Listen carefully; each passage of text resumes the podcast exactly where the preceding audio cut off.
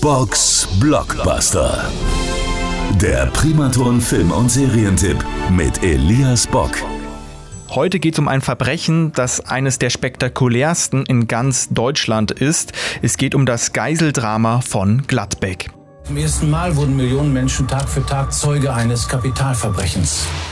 Das Geiseldrama von Gladbeck war ein Verbrechen aus dem Jahr 1988, das damals ganz Deutschland im Atem hielt. In Gladbeck wurde damals eine Bank überfallen und die Täter flüchteten dann mit mehreren Geiseln. Erst nach 54 Stunden wurde dann die Geiselnahme von der Polizei gestoppt. Drei Menschen haben das Geiseldrama damals leider nicht überlebt. Der Netflix-Film Das Geiseldrama von Gladbeck greift diese Thematik oder das Geiseldrama nochmal auf, besteht aber, und das ist das Besondere, nur aus Originalaufnahmen. Denn die Geiselnahme wurde damals von Journalisten belagert. Die Menschen konnten damals quasi live vorm Fernseher das Drama miterleben und diese Ausschnitte werden eben in dieser Doku auf Netflix gezeigt. Es werden aber auch Szenen gezeigt, die man damals nicht im Fernsehen sehen konnte, also völlig neue Aufnahmen. Bei mir ist jetzt Blackie. Blackie, du hast damals das Geiseldrama auch noch erlebt und hast auch die Doku gesehen. Wie waren denn deine Eindrücke zum einen damals und als du jetzt nochmal die Doku gesehen hast? Ja gut, für mich war diese Doku natürlich vor allem in erster Linie eine sehr starke Erinnerung an das, was damals war. Ich war damals gerade so in der Kollegstufe 12. Klasse 1988. Es hat uns natürlich damals unglaublich gefesselt. Man saß stundenlang vorm Fernseher mit so einer Mischung aus natürlich Faszination und Interesse, aber auch mit einer gewissen Maß an Abscheu und Ekel. Und das ja. ist das, was bei mir heute überwiegt, wenn ich mir das angucke, nachdem ich danach selber Journalist geworden bin, was die deutsche Presse sich damals geleistet hat, ist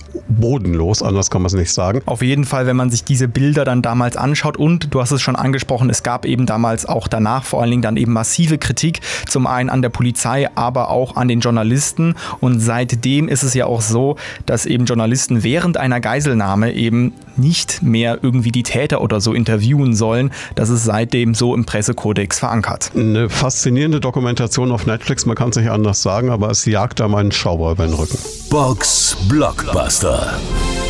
Der Primaton Film- und Serientipp mit Elias Bock. Alle Folgen gibt's auch zum Nachhören auf radioprimaton.de.